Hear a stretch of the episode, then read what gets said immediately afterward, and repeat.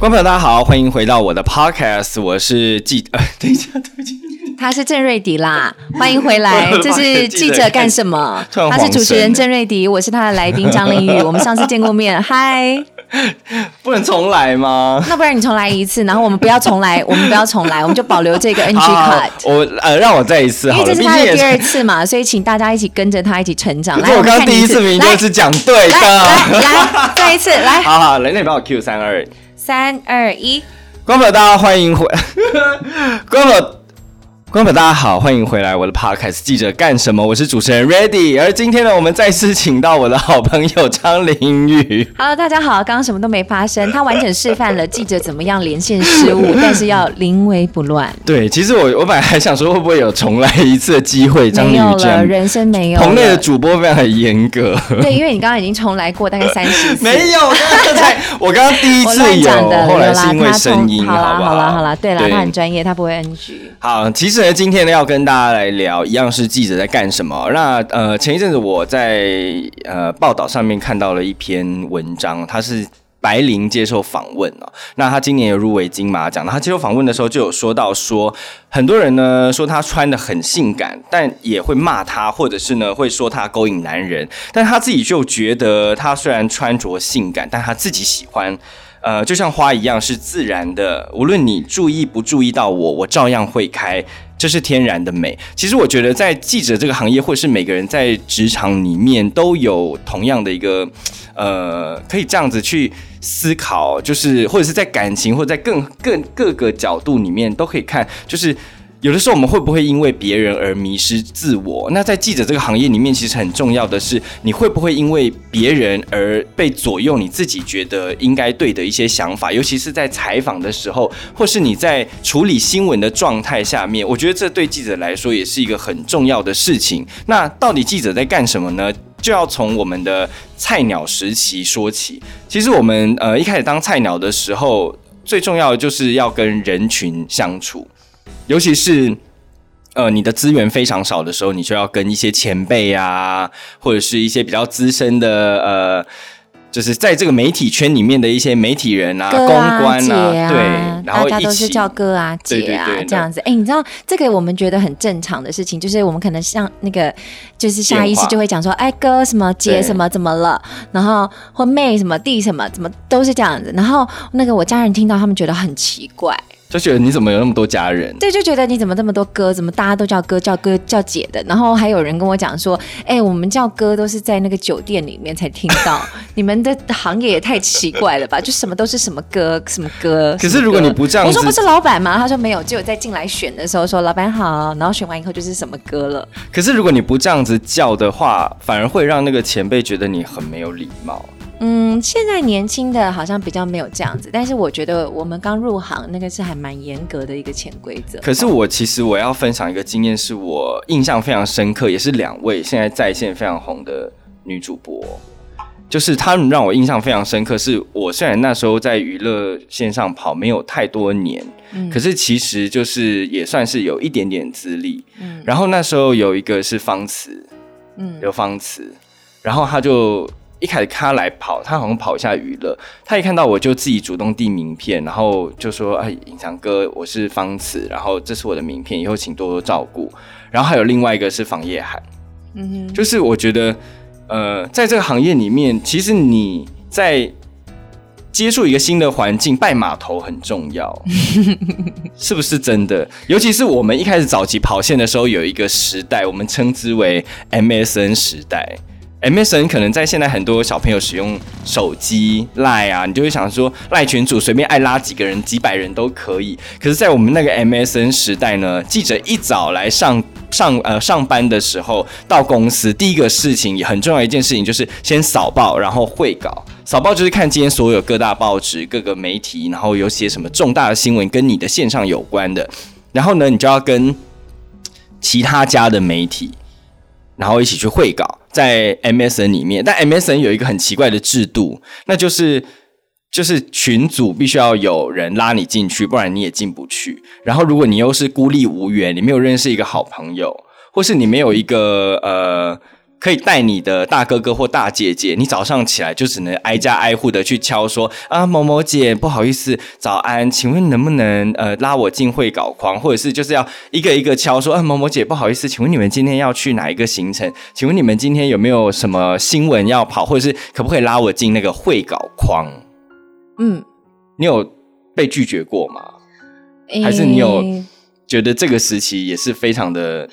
弯腰腰很酸，哎，我有点忘记那个时期我们是怎么样，但我知道我们都在小框啦。但是我觉得后来回头看，我觉得这是一个还不错的师徒制，就是师徒制，我觉得在现在这个社会比较难以存在了。原因是因为可能你知道，有时候老师很严格，你可能就会打一一三家暴，或者是你去投诉他。但是以前我们那种训练，就是是那种辛苦不合理的那个军人那一句话，什么不合理的是磨练。这样子的，对不对？合理的是训练，不合理的是磨练。那那时候，我觉得，我后来想一想，为什么你都要找人去把你拉进去？是因为这个人要帮你背书，就是包括帮你做出来的新闻啊，包括帮你这个人的为人来背书。那你说那种递名片，就是之前可能你因为这个这一年轻一代比较没有在递名片，所以你印象深刻。可是，在我们刚出道的时候，我们不是也都是去跟人家是啊，所以我就会觉得说，在我一开始跑线的时候，到一个采访场合，那个名片是广。发哎，见到就是就是弯腰是我们第一件事情。就是我觉得对于很多的那个入职场的人来讲，他们我觉得比较不习惯的是，你要如何去转换？因为你一开始可能你是名校毕业，可能你很聪明，可能你人缘很好，但那些都是过去。因为你进入职场是一个全新的开始，没有人管你的家世背景，除非你是那老板安插进来，那就算了。我们不讲那种特例，我们讲的是不是体了？我们讲的是一般人，就是你要去如何跟人家累积。开始就是看你有没有表现出一个新人的姿态。那什么叫做新人的姿态？其实当然就是谦虚肯学，然后你不要自以为嘛，不懂就不懂，然后请人帮助。人不是都会想要帮助等你求助的人嘛？但是你一定你的态度要先做出来。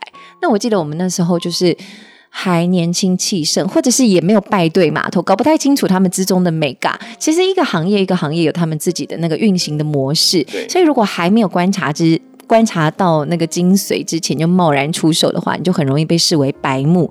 那一旦被贴上这标签，你可能就会很难去洗除。而且，其实那个时候就是很容易会让前辈说：“呃，你可能这样子做不对，或者是……但是这些不对是因为你在呃，可能对于前辈一些。”比较没有礼貌的地方，像我们后来，其实我觉得我们自己在呃跑了几年以后，也会面对到一些，就会觉得说，哎，他们是谁？我们其实不认识他们，就是已经是另外一个世代的新的媒体记者进来以后，就反而会有这样的脱节。可是，在我们这一代，就会知道我们上一上一辈的人是谁。你你理解我的意思吗？就是我在我们那个年代还有一点传统啦，对不对？而且我们那个时候还会拜码头，还比较比较有伦理观念。而且那现在的年轻人就是在他们的那个教育制度里面就没有什么敬老尊贤吧？会比较吃亏耶！我说真的耶，是吗？我不知道你们现在有没有在教敬老尊贤，就伦理道德，就那些很八股的东西，你们觉得很老如有对？你们觉得很八股的东西，但其实当然，嗯。还是我认为还是有它的意义在啦。我我觉得其实呃，像我那时候，我后来在呃另外一个电视台的时候，呃，刚好就是对一个前辈呢，非常喜欢他，也很尊敬志成哥。嗯，然后他其实就慢慢的呃，我看到他会打招呼，然后也会呃跟他请教，而且是主动请教说，哎，你觉得我这则新闻做出来怎么样，好不好看？然后哪里不好？呃，哪里不好？不是说哦，那我们这一次检讨完就算了，是哪里不好，那我就立刻再去改。其实修带对于一个记者来说是很浩大的工程，因为你修带的话，就是你整则新闻要请摄影再重剪画面，你要重新过音，至少要花那半小时起跳的事情。所以有时候人家一直说修带、修带、修带，就是很多人听到这个会觉得啊，天哪，又要修带，因为它会拖延你很多的时间，然后。但是那个时候我就是呃，不管怎么样，反正哦，有觉得哪里做不好，或是整个架构不好，就是就是修带。后来慢慢的呢，他就开始会拉拔我，他会说：“哎，呃，有什么样的机会啊？那不然这个机会让给你好了。”像我印象最深刻的是，他有一天就来问我说：“哎，那个你的英文好不好？”我说：“怎么了？”他说哦有一个专访给你，我说什么专访？因为我那时候完全没有专访过别人，任何大咖明星都没有。他就说哦李安跟那个 Three Drama 就是那时候少年拍的男主角。然后我就说天哪，这么大的！我跟你讲，我那时候听到以后，我兴奋了好久。可是回头想想，就会觉得说，他其实他没有必要把这个机会给我。可是就是从这个一刻开始，我们两个好像定定了一个契约，就是一种师徒制。他也没有义务的要来教导我，我也没有就是呃付钱给他说，哎，可不可以带带我去呃跑这个娱乐线？可是他就是。每天就会开始盯我的稿子，后来甚至还叫说：“哎，你把你的稿子要过音前印出来给我看。”就是我觉得在那个时期对我来说是非常大的帮助，而且那个时候除了 MSN 之外，还有一个是 WhatsApp。WhatsApp 的制度也是让我很 confused，就是他一定要一个主揪人才可以拉别人进来，所以那个时候如果你就是被那个主揪人讨厌的话，你就进不了那个群组，你就没办法跟大家会稿。而且你还要就是好声好气的拜托那些大姐姐们，而且有的姐姐们其实她们也会有自己的团体。那我们那时候新一辈的就变成是我们自成一团，就是有点像是什么菜鸟帮吧之类的，然后就相相相互扶持。所以那个时候其实能够遇到你们，我觉得是蛮幸运的一件事。而且有时候我们可以一起就是靠腰啊、骂啊什么的。然后当我们要跟公安吵架的时候，有点像帮派，一个上去就说：“ 哎，他过去吵架了，我们也过去。”在那个时代啦，我觉得人性好像都是这样子，因为我们是一个群居的动物嘛，就会希望能够有一些自己的那种。支持团体、共鸣团体，所以我们当时就是这个样子。每一个人在每一个人的职场啊，或者不要说职场，学校里一定都是你会有你的好朋友拉帮结派，这是人性。所以什么呃福建帮啊、浙江帮，这都是这样子，历史上就是这样子。那我觉得郑瑞迪刚刚很明确的表示了，示范了一个什么叫做从职场小白变成职场小红的过程。他把握了一个 key man，那他是怎么让这个 key man 喜欢他？其实我觉得大部分的人啦，跟你在同一个职场，嗯，没有义务要教你，因为他不知，就是你。他没有给你薪水啊，你也没有给他薪水啊，他为什么要对你负责？那不是说前辈就一定要对后辈很好，没有这样子的规定，那都是自我的选择。那如果你很鸡掰的话，为什么我要对你好？我觉得前辈的心情也是这样子。但是如果你就是跟正常的相处，然后你就是观察了之后再行动，那你不要说我们不是叫你去抱人家懒趴，或者是跟人家讨好，也不是，你就是。你希望人家怎么对你，你怎么对他，那种很友善的互动，我觉得多了一阵子之后，大家也会渐渐了解你是怎样的人，就不会那么辛苦。嗯，那我们当年也是因为我们常常需要那个会稿，我们需要一些就是大家互相支援的行程，所以就会有几个人。就是因为这样子的利益关系结合，也不是所有人都能当朋友啊，对不对？也是有人有一些别的想法，那但是你就会跟这些人比较常接触，那就会可能会交到朋友。但我觉得还是防人之心不可无啦，害人之心不可有，但防人之心不可无，因为往往在我认为在职场上能够捅你的，不会是。当然不能说是朋友，可是可能跟你有认识一定的时间，他才会知道你有什么东西可以捅嘛，所以还是要小心。你今天这个语气，再加上跟上次相比，我会觉得你今天语重心长哎。没有，因为我就是最近的那个声音不是很好，所以没有什么没有很发亮的声音。但你这今天跟上次的那个元气相比，你今天大伤哎。对，因为我昨天去那个冯甲那个。呃，不是逢甲，我昨天去辅大演讲了三个多小时，但在那三个多小时之前，我又在公司播了三个多小时的新闻，然后在那前面，我就是因为时差，我要从晚班调到晨班，我就没有什么睡，所以就很伤喉咙。我今天早上也播了三个多小时，对啊，然后我就来你这里了，所以其实这样的声音修一修也还是可以啦，应该还可以，它后面会后置啊，而且会很大声，因为。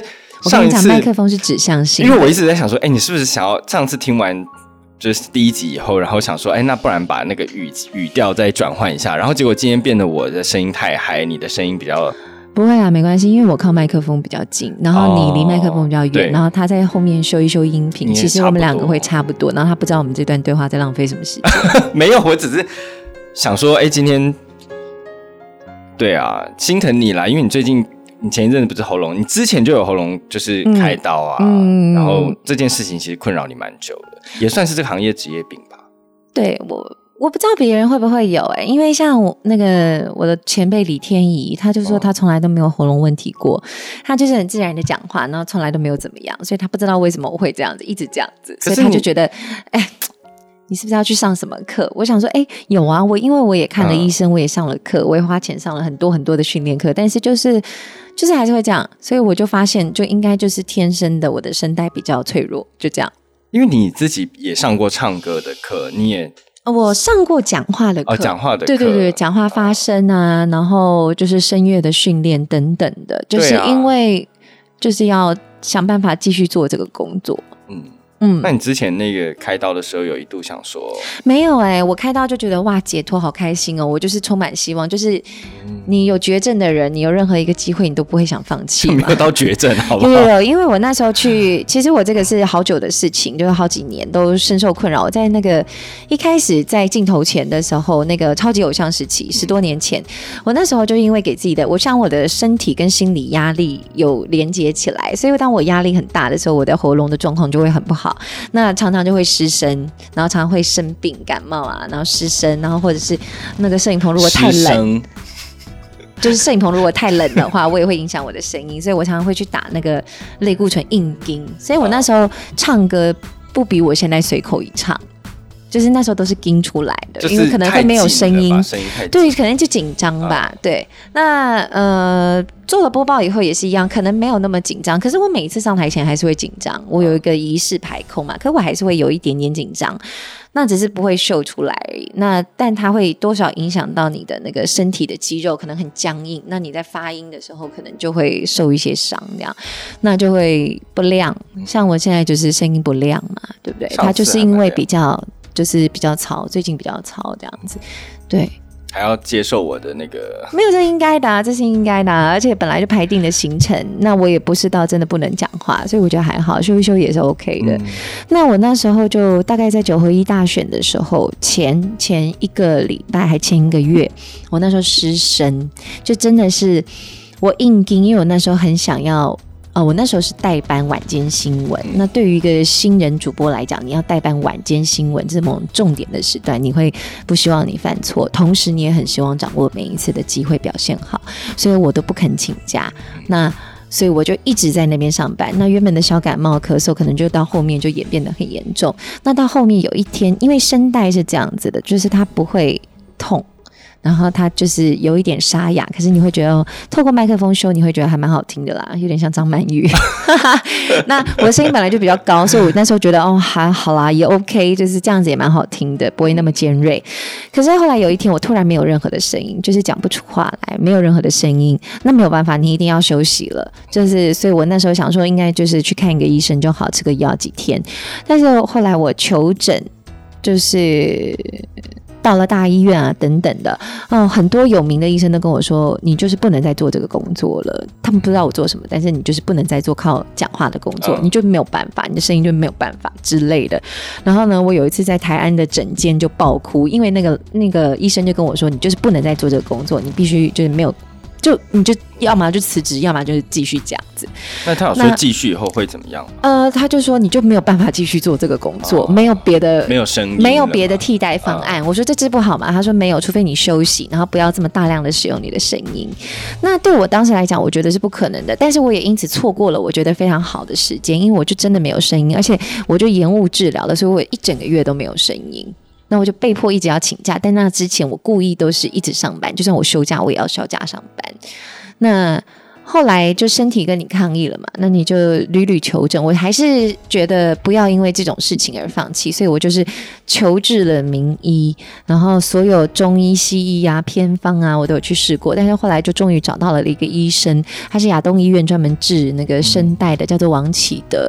他就用一个他自己独创的这个技术，这样很像卖药的。他就用自己独创的一个技术，就是从我声带的那个结节下手，那就慢慢的养。然后我还有在上。语音复健课，慢慢的、慢慢的才恢复到一个正常的状态。不要看我这样，我现在还是有在上语音复健。这其实你也不是说单一，因为那个医生，当然那医生是主要就是给你一个方向，但你还有自己透过很多的训练，才嗯慢慢可以这样子。对对对。对，就是我从很多的，就是训练跟很多的学费里面知道，除了是医学上的方法，你还是要就是语音治疗，这个是医学上的方法。那你还要就是练你的身体，然后你在讲话的时候那个姿势啊、用力啊，你全身肌肉要帮忙支撑啊，等等的，那都是花了很多钱之后去学才知道的。那如果你单纯就只靠一个喉咙的话，就真的撑不久。对啊，所以我就开始健身啊、运动啊什么的。都是为了讲话，然后我也不会太晚睡，然后晚上也不会在外面逗留，怕着凉了，怕有烟味，怕有噪音的地方要大声讲话，然后也不喝酒，对啊。对，就是，然后也不吃辛辣的东西，太甜腻的东西也不吃，就是这是职业付出啦，这就是我的职业道德。我们不是像哪一些什么财务金融专家会去考证照，这就是我们的证照。我自己是怎么觉得。而且你，而且你好像除了声音的问题，之前好像也是因为做这个行业有很多职业病。上一集我们有聊到那个胃溃疡，但其实这个行业就是跟一直在跟时间赛跑嘛。而且你不只跟自己的时间赛跑，你也要跟别人的时间赛跑，因为新闻就是抢快，你快才叫做新，不然你就不是新闻，是旧闻。所以这个行业常常会让呃很多的记者有一些不知道哪里来莫名其妙的一些职业病，嗯，像胃溃疡，对压力啊，嗯，压力，然后作息不正常，饮食三餐不正常，就是会有很多的病上身。那有时候可能以前会忙到忘了喝水，水喝不够也会生病啊，对啊。像我以前有，我记得有印象很深刻的是，我有一天早上去上班，八点半上班以后，就一直忙忙忙忙忙忙到晚上八点多要下班了，我才吃公司给的中午的便当。嗯，就是那是我刚入行的时候啦。其实当然自己笨拙，影响到你工作的效率是也有可能。也不是说笨拙，就是抓不到那个这一行要快速做事的诀窍。对，就是我觉得都要花一点时间去习惯。但我的进职场，我的阵痛期其实有到快一年呢，在这就是适应这个行业，其实我苦撑了快一年，我才有觉得好像可以，嗯，就是做这个行业来赚到吃饭钱。你有那么久吗？我有八个月，我大概八个月，差不多，差不多，差不多，就是这八个月就像地狱一样，就是你就觉得自己是智障，不知道为什么，然后不知道就是为什么他们都那么坏。不知道为什么前辈们都那么凶、那么坏，然后那么疯，然后都不教你，然后就是只是一味的怒骂你这样子。我之前有修带到修带十二，哎，你就觉得他只是单纯的刁难，但当有一天我理解了，然后我都通了之后，我就再也没有被任何人骂过，就是因为我就知道了。而且我觉得，我觉得啦，有一些就是当记者很重要的一件事情是自信，就是当你在对于自己的。不管是你播报的内容，或者是你呃写出来的东西，你有没有信心跟自信去写这个东西？其实我觉得观众是可以感受得出来的。嗯，所以其实我觉得当记者很不容易的一点是，你要慢慢的从一些挫折中，或者是一些经验里面去理解新闻应该怎么样去制作，到你后来觉得我制作的这个新闻是呃非常客观多元，然后又可以说服观众。再加上，因为我们有过音，所以你的语气、语调都需要去训练的，就是它是需要一个很长期的一个培养。所以很多人会在这个过程之间，其实就会撑不下去，或者是包括身体可能也会出状况。嗯，你那时候除了呃是不是精神压力也很大？我有点忘记了哎、对，因为我觉得我身体有一股那个保护机制，就不开心的东西就很忘我差不多就会忘记，所以我不会记太久以前的事情，就是记性也不是很好。那你你一开始入行会担心可能你，记得比我多，我就是胃溃疡最严重。嗯，对啊，而且我的我的心思都不在工作上，在谈恋爱吗？不是谈恋爱，就是想着怎么样去去玩。哦，因为有，因为我我对于工作来说，我觉得工作跟生活应该要五十五十。可能你比较多工在工作上对对，但是对对我的比例来说，我嗯就是我希望可以维持五十五十，就是工作五十，生活五十，所以我不会那么像你，就是你真的是很拼很冲，就是呃，我觉得是不同的对职场的观念，可是我觉得没有好或不好，就是每个人有自己人生的选择。对对，但是又回过头来，就是说，你那时候会，我我比较大的一个压力在于是我被漏新闻。嗯，你那时候会因为被漏新闻而觉得压力很大吗？被漏新闻当然你会被骂，就表示说你对于你的那个负责的区域不够掌握，然后你有疏漏嘛，那被骂就被骂，你就改正啊，那尽力了也没办法，所以我是觉得就是坦然的接受，而且那时候其实我们也会发现漏新闻有时候是故意被漏的，嗯，就是我不知道你有没有这样子啦，但我那时候会发现说，呃，其实我们大家有一个可能大，大他就是故意不跟你讲然后就会有几个人私底下在传一些嗯。很隐藏的行程，，OK，然后可能那些隐藏的行程就是 你也就是他不是不告诉你，可是明明他们也不是独家，如果是独家我也就认了，嗯。但就明明就不是独家，却又不愿意告诉你，他就不爽告诉你啊，就很怕别人知道，不是他就是不爽告诉你，他就看你不爽啊，也可能对啊，然后就会被问，啊本来就会有这样子的事情，有什么关系？就会被问。说啊，那你怎么没有这个心？怎么不？那你就说我人缘不好啊，sorry，我下次再去补充就好了，没有什么必要往心里去。没有没有没有走心啊。我跟你讲为什么哎、其实我最近一直很在意，就是很多的大学生轻生的事件。我觉得嗯最近是、我不知道是以前就有，然后没有爆出来，还是说因为爆了出来之后有模仿效应，我不敢知道是哪一个，那我也不愿意去知道哪。但我我觉得我们的 podcast 可以跟很多的年轻人去讲，嗯。就是像我们这一集就很适合那种刚准备要踏入职场，或者是你还在大学困惑的阶段，对对，你要听听看，就是我们以前其实是蛮惨的，就是你被漏新闻会怎么样被对待，就是从早被定到晚啊。怎么定，羞辱你，骂你是猪，会，而且我会我会被拉到就是主管的桌边，嗯，然后就一直说，就是他们真的是用你们现在这个年代没有办法想象的难听话在骂我们呢、对。因为就是以前这个不算什么言语霸凌啊，言就是那个，我觉得那个整个概念都都很不已经颠覆了，其实。就是那时候就确实有一点点霸凌啦，就是你知道霸凌跟那个是有一点一线之隔，可是我们那个年代没有那样的观念呐、对他在在呃现在回过头来看，他们是呃现在应该会被认为是对对，现在被认为应该会是霸凌，可是，在那个年代其实是所谓的爱之深责之切，但它是非常非常面呃敏感的一个界限，我觉得就是看你怎么看。那呃，不要太把它，我觉得我会建议所有人，就是不要太把所有的怒骂太个人化。就他只是对你这件事情不爽，但他不是根本上的否定这个人的价值，也许会感觉好一点吧。但是其实嗯，我自己有过一些经验，嗯就是在对于可能比较呃郁郁的朋友。嗯，我觉得有时候他自己不知道，哎，像我访问过很多的艺人或者是创作的歌手，他们其实在人生中都有一段很低潮、很低潮的时候。那个时候呢，不一定是你在工作的时候，也可能是你在学生时期的时候。嗯嗯，首先我希望我希望啦，可以透过频道跟大家呼吁，就是如果你有发现你的同学或者是你的朋友，呃，常常请假或者是都没有来上课，其实我觉得他那就是在对你发出一种无声的警讯。嗯嗯另外就是他可能都没有吃东西，或他暴饮暴食，嗯这都是呃有一些在告诉别人，也许也许你可能不会注意到他，但是如果你多一点点注意的话，也许你可以。就这样子去关心到一个人，而去帮助到他，不会让他呃越陷越深，因为我觉得那个是一个漩涡。对啊，对啊，有时候人在那漩涡边个缘，对，有时候人在那个钻牛角尖的时候，就真的就是钻牛角尖，这真的是没办法。像我之哦前访问一个创作歌手叫陈阳，然后呢，他就说他在呃那时候他去国外念书的时候，他就有呃忧郁症，然后他就说哦，后来他创作了一首歌叫《他又抑郁了》，然后他那时候就说他其实。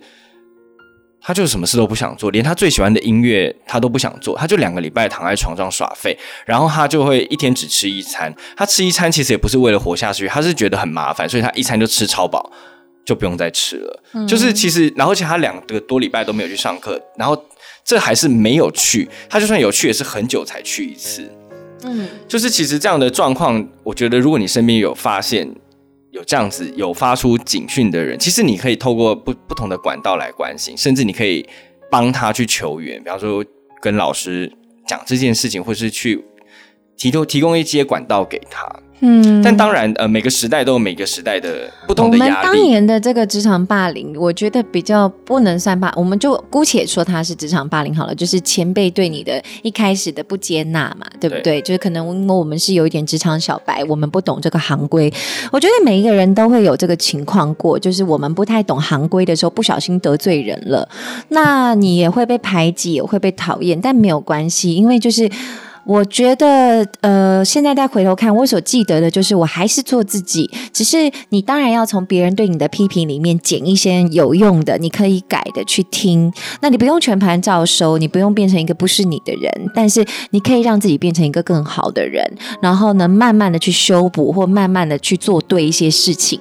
那他们的戒心或他们的心情不好，也会慢慢的化解。像我就跟一个就十年前很讨厌我的前辈，现在是很不错的朋友啊。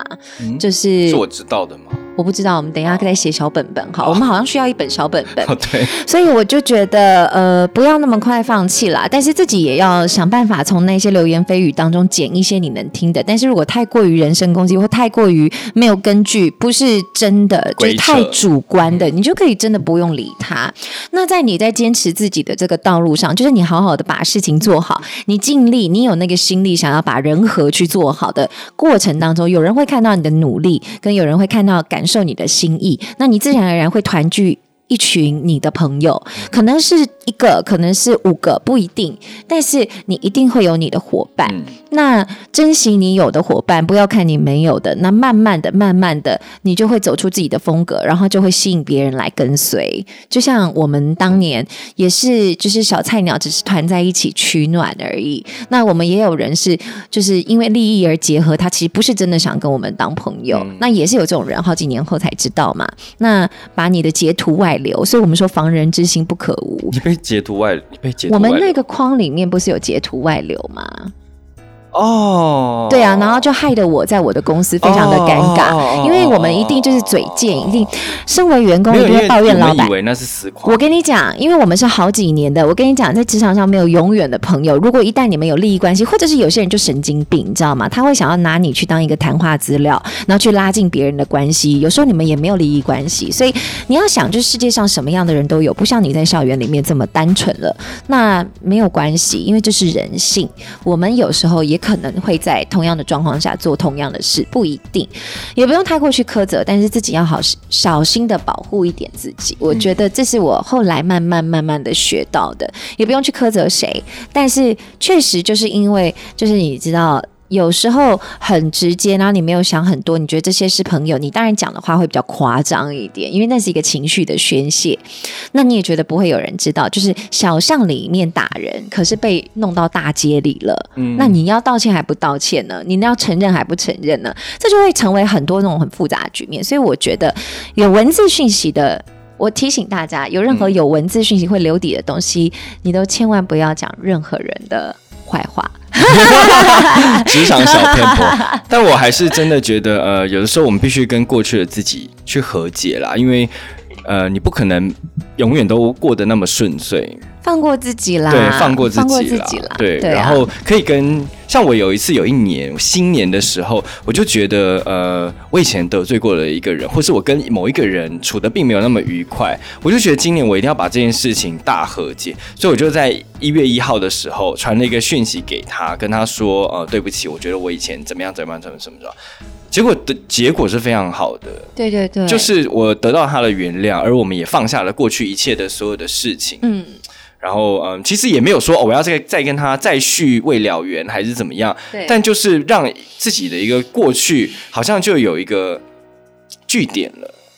我也有这样的状况，哎，就是其实我觉得，我相信不止在主播这一这一行，记者这一行，大家很多流言蜚语会见缝插针。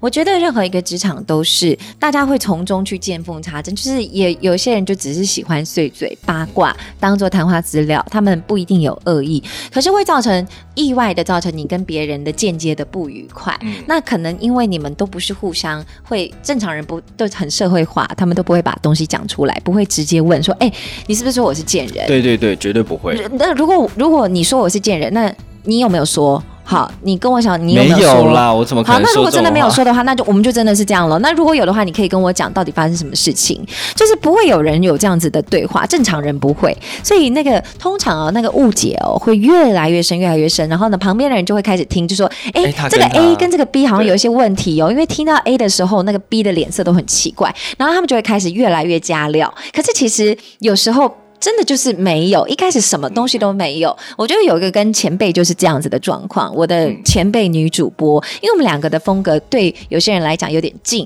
所以他们就觉得我们是不是竞争关系。然后，但其实我跟这个前辈从来都不会碰到，因为我们一个就是我们的时段不一样，我们也不会遇到彼此。然后他也跟我是不同世代的人，但是不知道为什么一直被扯在一起。然后呢，后来就变成大家会跟我讲他的坏话，大家会去跟他讲我讲他的坏话好像。莫名就是觉得你讨厌他。对，然后需要去那个，你知道需要去站一个阵营，但是其实我们都没有。但是你看到他，你就会真的心里会觉得感觉是你是不是讨厌我？那那就会因为你看到一个人像小偷，你就会觉得他很像小偷，这就是一个俗语嘛。但这这真的就是一个心理状态。后来有一天，我就觉得真的是受够了，因为我觉得真的太莫名其妙，我根本不知道发生什么事。那我就去问他，我就说那个前辈，我想跟你谈谈，你有没有五分钟给我？他当然充满警戒啊，他说你要干嘛？我说没有，我就是想跟你谈谈，没有干嘛。那如果你不想到一个很多人的地，就就是很少人的僻静处，你怕我攻击你，没关系，就是我们就在办公室谈也没关系，旁边有人没关系，我没有什么好怕人家听。他说好啊，那我们就在这边讲，你要讲什么？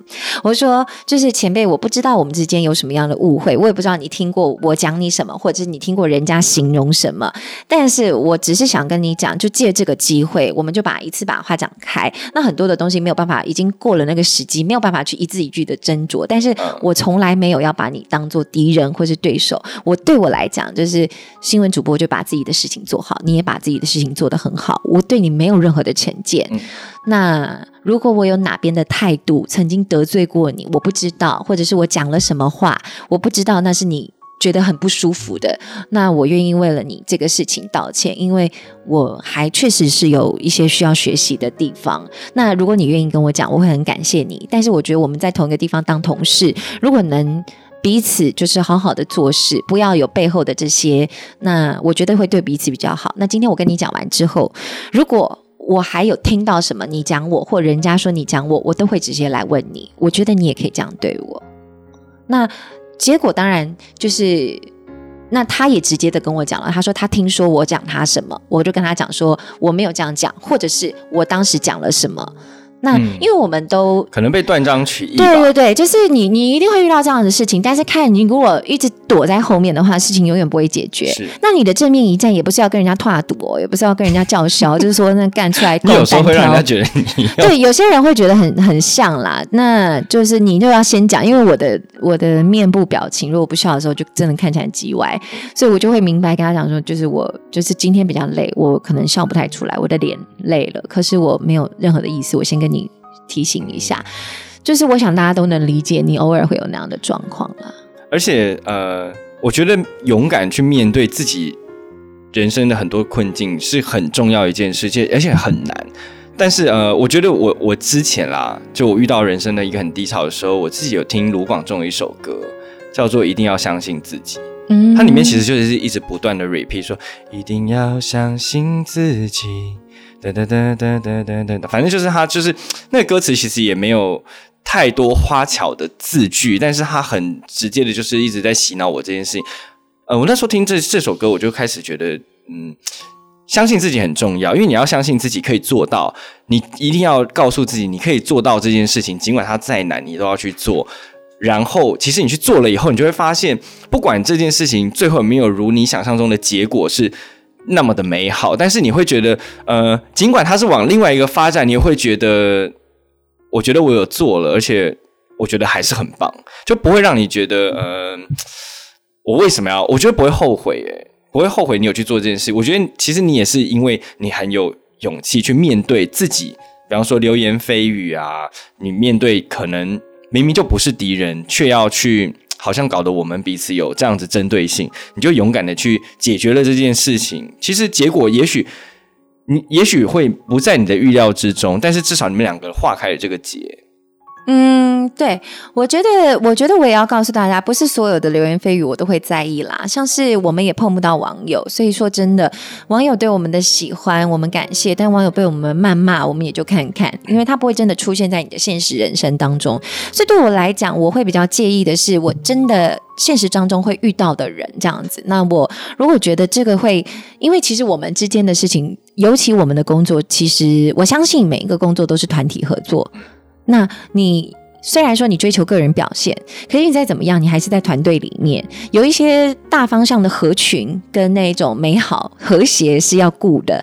那我们之间的这种心结，我认为已经影响到了整个工作团队，就是呃，他们可能会大家会有点担心，因为他跟我很好。呃，就是有人会说哦，我没有，我我只是跟他讲一个话，我不是跟他讲心里话，你不要介意。就是有人会这样跟我讲，我想说哦，我是不是给人家一个误会？就是你好像必须要选边站，我在影响了别人这样子。但其实我们之间真的没有什么。那既然没有什么的话，那我们就试着沟通看看。如果他不是一个理性可以沟通沟通的人的话，那没有关系，你还是试了。那你成功不成功，那是另外一层面的事情。但至少你没有后悔，因为你刚刚讲的，其实我觉得每一个人都希望被喜欢，对，所以不希望被讨厌。那没有人会想要有敌人，所以你其实说我很讨厌他，我根本不屑他，那是你骗自己，因为你根本不希望有这种无聊的那种。纷争啊，在外面，所以我觉得就是相信你自己的内心，那该做什么就做什么，也不要觉得丢脸，不要觉得委屈，为别人的感受不好道歉，这是显示你的气度。那我觉得还有一个相信自己是，就算你现在没有遇到志同道合的朋友，也不代表你就只是因为你跟主流的标准不一样而已，那也不代表你是一无可取，那就是耐心的。等待他们有什么好处，你学习那不好的，你学不起来的就算了，然后再走一段时间，就会有志同道合的朋友来接你。而且我觉得在这个时代，其实没有所谓的绝对的优点或绝对的缺点。就有的时候，比方说在时尚圈里面，你越怪越 weird，就是会让你觉得你越 fashion。所以我觉得每一个人呢，嗯，都有自己的专长，只是你有没有办法去相信自己能够做到去。呃，去成就自己，像我觉得要能够不从众，不被别人影响，就呼应你前面那个是，是，我觉得那是很困难的，因为我们知道从众就是跟大家都一样，那那是一个比较简单的选择，因为你比较不会被注意到，你不会被人家抓出来打，你不会被有责难。可是如果他跟你的内心是有冲突的，那你会很痛苦，那你也会丢失你很珍贵的那一块。那我们每一个人都不一样，因为我们有不完美的地方，但是不完美跟特别。地方交织起来，就是你成为你的原因。你因此是你不，你不是张凌宇，郑瑞迪是郑瑞迪，张凌宇是张凌宇。所以，呃，嗯，我相信就是那个选择自己的路会是有一段挣扎，很痛苦，一定会有孤独的时候。但是，呃，我们只要在不妨碍别人、不害到别人的状况下，都一定要坚持自己，因为你才有办法给自己有机会去找到真正爱你的人。像你那时候怎么会想说要就在这行里面坚持下来，到就是坚持继续播报这件事？我觉得我只是不服输，我也没有什么很远大的梦想。但是我渐渐的在就是走了十几年的道路中，我知道原来我是一个很爱热，就是很热爱分享的人。那我会。有一点鸡婆，我会希望如果在我的能力之内，我可以帮助很多人，那是我的心情。所以我觉得传播对我来讲是一个我用拿手的工具去传递我的喜欢的理念的一个很重要的方式。那我也很幸运有这样的机会。那既然我有这样的机会，我就应该要珍惜。那珍惜到大家讨厌我，或者是观众不喜欢，收视率很明显，那你就是很烦的那一天，那你也要就是。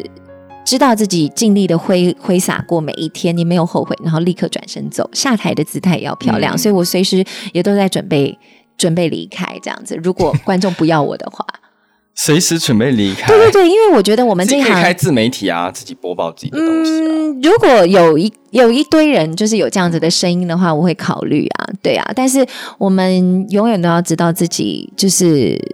不要恋战啦！我觉得是这样，你才无欲则刚。因为你不恋战，不为了什么人而特别的配合改变，你才有办法以你的样子再走下去。回头看，十年后回头看，你会感谢当时的自己，就是对自己是诚实的。而且，其实呃，我觉得你讲这件事情让我想到，那时候我一开始入行的时候，就是我说最痛苦那个一年的地狱的时候呢。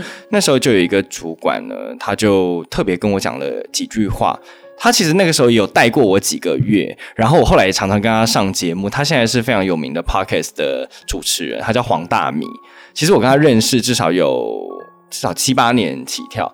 然后那时候在他旗下的时候，我就觉得为什么他可以那么的洒脱，那么的自在，然后那么的嗯，就像呼应我前面的。他他不他不会特别去在意别人的看法，但他把自己的事情做得非常好，把分内分内的工作都做好。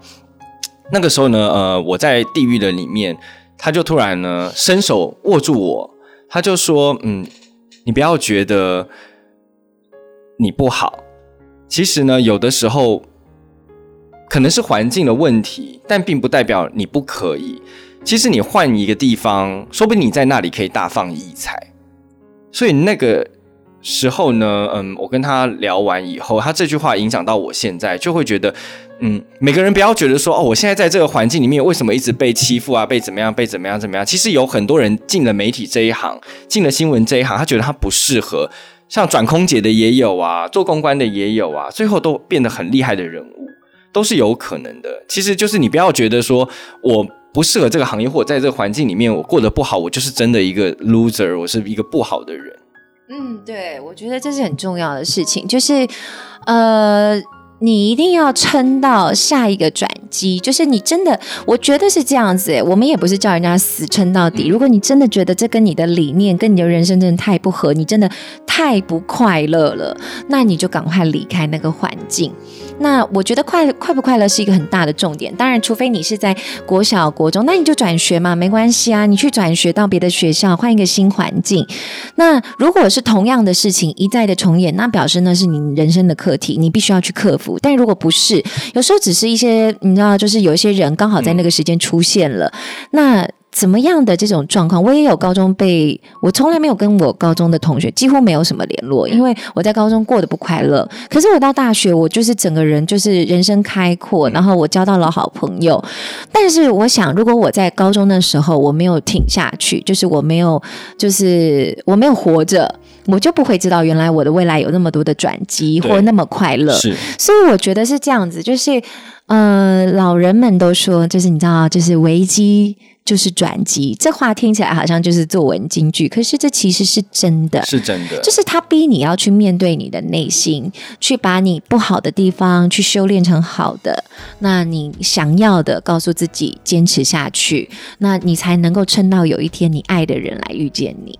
其实呃有一个亲身经历的故事，而且他们爱真正的你。对，嗯呃，像我们的片头，还有可能之后我们中间谈话的配乐，是请我一个朋友叫 Hard，他帮我们制作的。那他其实是非常有音乐才华，他从小都很喜欢音乐，但是呢，他家人其实也没有说特别力挺或支持，可能也没有那么多的资源可以在他身上。但是他自己很喜欢音乐，他就自己从彰化呢，然后来到台北，自己。白手起家的工作，然后他一开始就去做搬货工作，然后晚上就是兼职去酒吧。他就觉得做搬货的工作非常的不愉快，因为早上八九点就要去工作，然后到下午五点才可以下班，可是才拿到一千多块钱的薪水，很低又很耗时。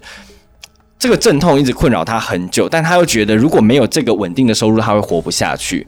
直到有一天呢，他终于受不了，他就毅然决然的说：“那他不要再做白天那个稳定收入的那个工作，他要自己再去接 case，就是等于是全面所有时间丢来接 case。”一开始他也不不相信，也很彷徨。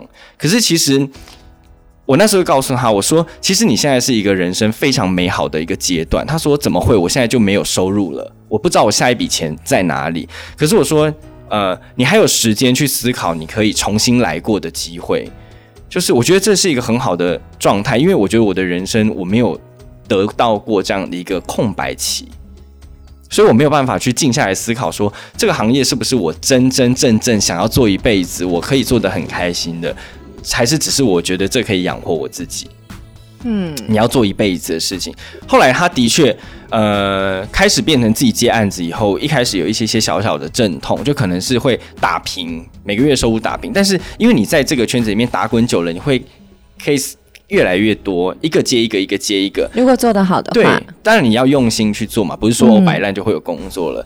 但是你把原本的一些时间跟精力投入在你自己喜欢的事情上面，我觉得成功的机会是蛮高的。对，所以就是真的要找到自己快乐、让自己快乐的事情、环境啊。嗯，我觉得，我觉得有时候这个环境真的会让你觉得很痛苦，就是那个职场环境，就是它不会如你所愿。但是你看看正在做这份工作的当下的自己。就是做那个工作本身的自己是不是开心的，是不是有热情的？我觉得这是一个很好的判断重点。有人就是念气管系，然后念了四年，毕业之后他就是没有兴趣，那其实他就是浪费时间。那所以。如果他能够早一点知道这个事情的话，也许他就会早一点利用大学的时间去上别的课，或者是直接转系。但我觉得人就是很有趣，真的去做，一直在浪，人就是一直在浪费时间。嗯，也不会，就是我们透过一次一次对自己的询问，然后更了解自己要什么。那如果我们一开始就有知道自己要什么的话，这就我们基本上就不会降生，我们就会是某种神了。所以我觉得人确实天生下来不完美又完美。哦，那我们最后呢，可以来呃回复一下，就是有一些听众在第一集的时候有问我们一些问题哦。那刚好呼应你刚刚说的这个，那呃有粉丝就问说，那记者真的不读书吗？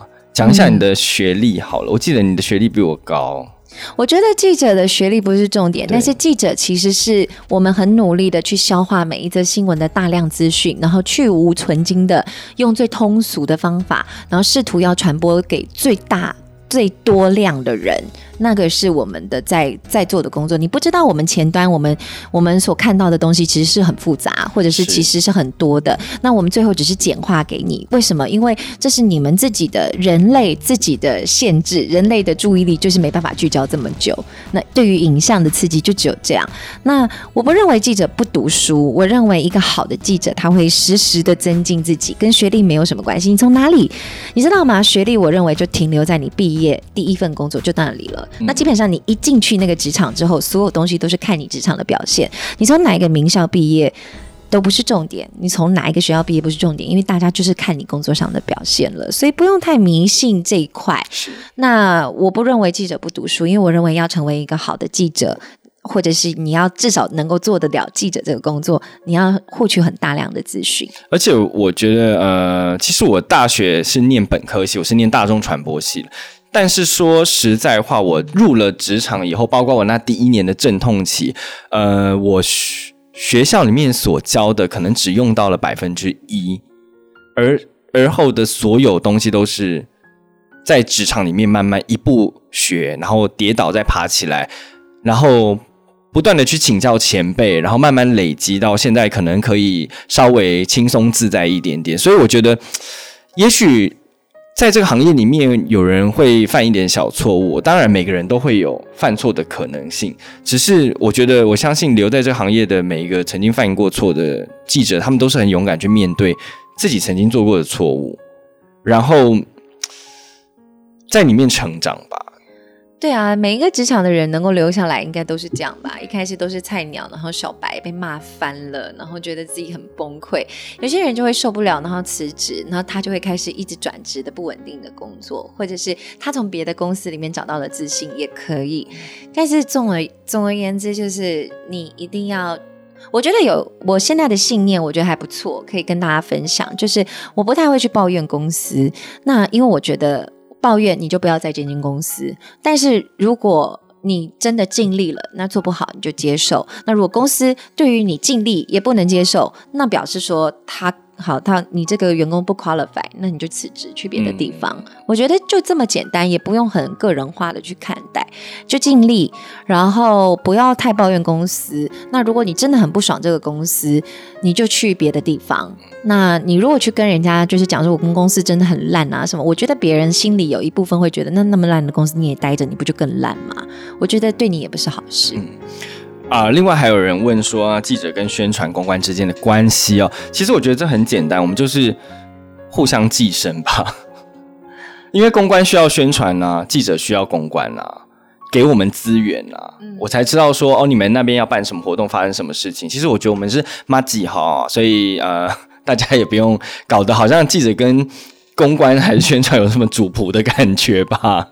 嗯，有人会这样子想，有人会觉得说哦，公关就要扒着记者。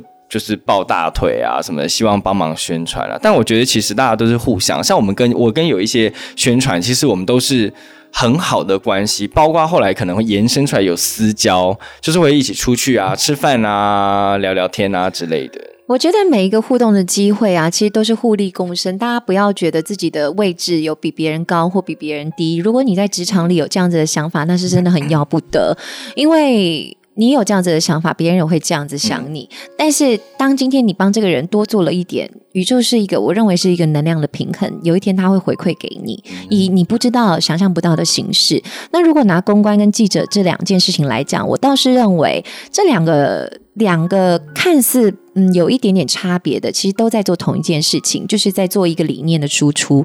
只是公关对他们的长官负责，对他们的老板负责，我们对我们的观众负责。那这之中有没有什么共同的平衡点？我们可以去谋求，就是我们最大的利基，那我们就可以互利共生。我想这在每一个商业谈判里面都可以适用，就是。你们会有一些共同的目标，你们当然会有一些各自的考量，因为商场嘛，尔虞我诈，人生也是尔虞我诈的。每个人有每个人自保的地方，可是重点就是你能不能够，就是感受到对方跟你同样的那个愿景，然后一起去完成它，那你就 safe，他也 safe，大家一切世界大同，那你们也许还会有下一个进展。对啊，这很难讲。最后就还是要呃。在延续我一开始说的话哦，其实他那个话还可以白话一点说，就是像嗯，每个人就像一朵花一样，不管你喜不喜欢这个花，这朵花，你喜不喜欢它的颜色、它的样貌，不管怎么样，那个花就是会在那里绽放，在那里开，在那里漂亮。而你喜不喜欢，其实与它没有太大的关系。但你要持续的加水跟施肥，然后除害虫啦，所以你还是不能放弃自己啦。是，但是我的意思是说，其实大家呢都不要去太在意别人对你有什么样的想法或看法。当然是好的意见、好的养分你可以接收，但是如果是。太无谓的，或是你做不到的，那就算了吧。你就真的跟这个人磁场不合，算了吧。哎，世界这么大，你差他一个人吗？就死吧，就是自己漂亮，你去地狱吧你。像你就被你就是算也是一路一直被骂，但是但是你就是越来越好，越来越好啊。其实我觉得每个人都会从这些，你会被骂，一定有你的原因。人很好的人不会被骂，但是就看你能不能够调整嘛。那真的做不到的，你就是手一摊，就是我做不到啊，怎么样？不然你去找别人呢。很多像之前林志玲就好了。没关系啦。林也被骂说他娃娃音，他也是很为难。人家声音就是这样啊，你要逼人家去哪里？不要试图去迎合别人，因为你这样会活得很没有品质，那你自己会先崩溃。但是最重要就是要活着，因为好死不如歹活，你的命不止你珍惜，你的家人、你的亲朋好友是很珍惜的。好，最后呢，呃，非常谢谢林宇今天来我的节目，然后也要感谢 Hard 智和，然后帮我们做片头片尾曲。那我们的节目呢，记者干什么？下一次再见喽！哎，要记得留言提问哦，拜拜，拜拜。